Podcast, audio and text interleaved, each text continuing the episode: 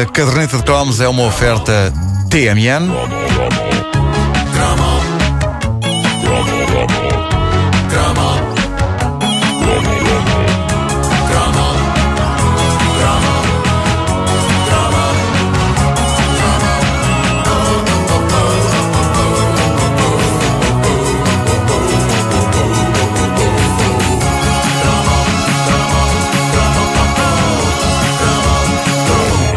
Quando o primeiro Rambo estreou, o primeiro, uh, nós não podíamos estar mais nas tintas para ele. Uh, a verdade é que o primeiro Rambo, um filme de 1982, é quase um melodrama, uh, comparado com o que viria a seguir. O primeiro Rambo era a história de um veterano do Vietnã, condecorado, que se mete em sarilhos quando, já na sua América natal, é insultado por uns polícias e responde com violência. E o filme é um comentário amargo sobre o desencanto do pós-Vietnã, sobre o desconforto e a inadaptação dos veteranos no regresso a casa. É quase uma, uma coisa na onda do Caçador, filme da década de 70. O Caçador, posso dizer, foi um filme que me preparou para toda a violência do mundo quando o vi. Que idade é que eu tinha quando vi o Caçador? 10 anos. Ei.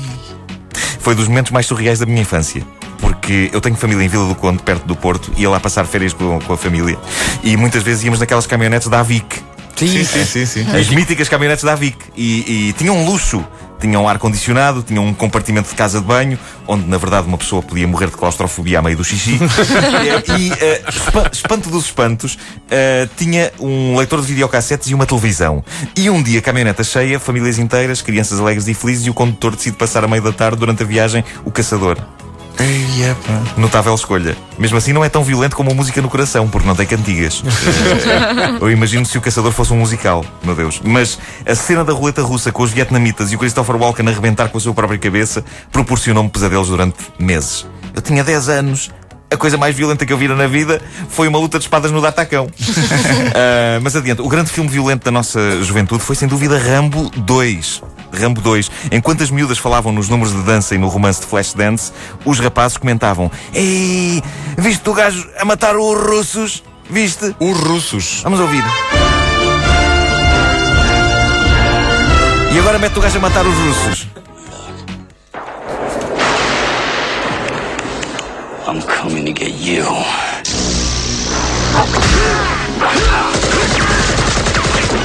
Pumba! Ah, que maravilha! A poesia deste momento em que, depois de ser torturado por dois russos sinistros, com horas e horas de choques elétricos, John Rambo consegue libertar-se e ter energia para derrotar todo um exército. Hã? E para aquelas pessoas mal intencionadas que se põem logo a dizer coisas do género: Ah, era impossível eu fazer isso. Eu tenho sempre uma teoria pronta, que é: uh, Não, é pá, isto faz todo o sentido. Foram os choques elétricos que os penitaram. Ah, é isso. pois foi, pois isso. Então não é, não é choques que se usa nos hospitais para reanimar indivíduos, é, não é? É verdade, é verdade. Eu vejo o IAR. Uhum. Desfibrilhador, desfibrilhador. Sim. Os russos é claramente não costumavam ver séries de hospitais. Pois não, não, não, estavam, não estavam cientes das capacidades do e choque elétrico. E não sabiam. Não me parece uma má teoria. Eu acho que com jeitinho uma pessoa consegue montar todo um trabalho de tese provando que tudo o que acontece em Rambo 2 e Rambo 3 está provado pela ciência. Claro que sim. Tem de ser é com jeitinho. E, e claro, embriagando as pessoas a quem se vai explicar a teoria. Isso, uh, embriagando previamente, sim. Também é capaz. Ajuda de, bastante de ajudar. Rambo 2 estreou em 1985 e toda a gente o queria ver. Uh, quer dizer, toda a gente não. Os rapazes queriam ver Rambo 2. Uh, as raparigas não. Ah, eu Porque... queria, eu queria, eu queria, eu queria. Eu gostava Querias ver Rambo 2? Eu gostava destes filmes. É valente. Maria Rapaz. Maria Rapaz. Banda Rapaz. uh, vistas bem as coisas, uh, o Rambo 2 era mais do que um filme, era um ritual de passagem. Nós não tínhamos mais nada para nos sentirmos homens. Aos 13, 14 anos, a não ser o Rambo 2 e, uh, pronto, fumar. E, e, eu não queria fumar porque me fazia tosse. por isso queria. Engasgavas, era? Engasgava Não conseguias travar. Queria ver o Rambo 2, parecia-me mais saudável. e digo queria, porque a verdade é que ver o Rambo 2 no seio de uma família de esquerda, como a minha, era tão difícil como ver a garganta funda no seio de uma família cristã. uh, Bela comparação. Os, é os, meus pais nunca me proibiriam. A questão é que eu nunca tive lata para, para, para lhes dizer que era importante para a minha integração no grupo dos meus colegas de escola ver o Rambo.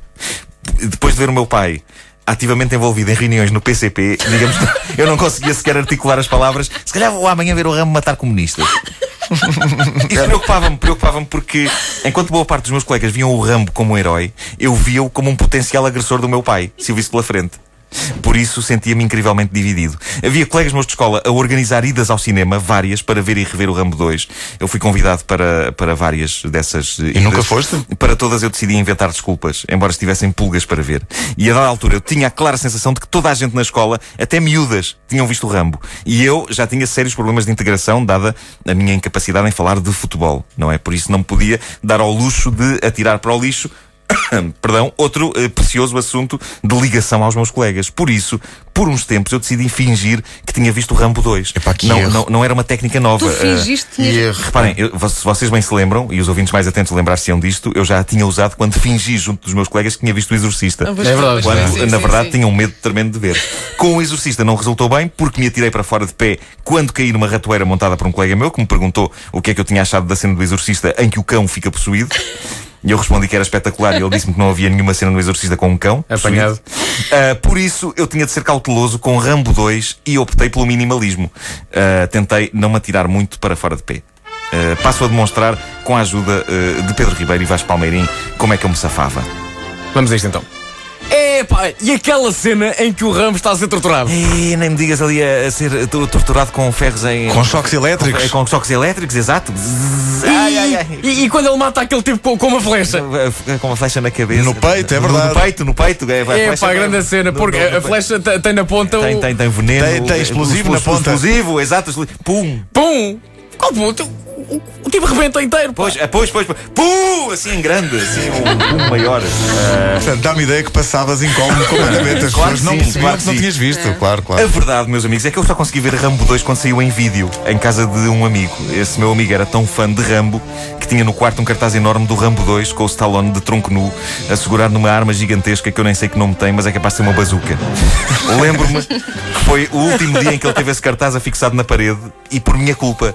Porque inocentemente, e eu garanto-vos que foi inocentemente, eu era Totó, recordo-vos, eh, eu inocentemente referi o facto curioso de, geralmente, na casa de outros colegas nossos, haver miúdas em fato banho na parede. E aquele meu colega tinha um homem em tronco nu. E ele ficou uns segundos a pensar naquilo e arrancou o cartaz da parede, à bruta. De notar que esse meu colega foi o mesmo que me disse uma vez. O meu objetivo é ser como o George Michael e ter imensas miúdas. Epá, alguma coisa aconteceu de imprevisto aí a meio.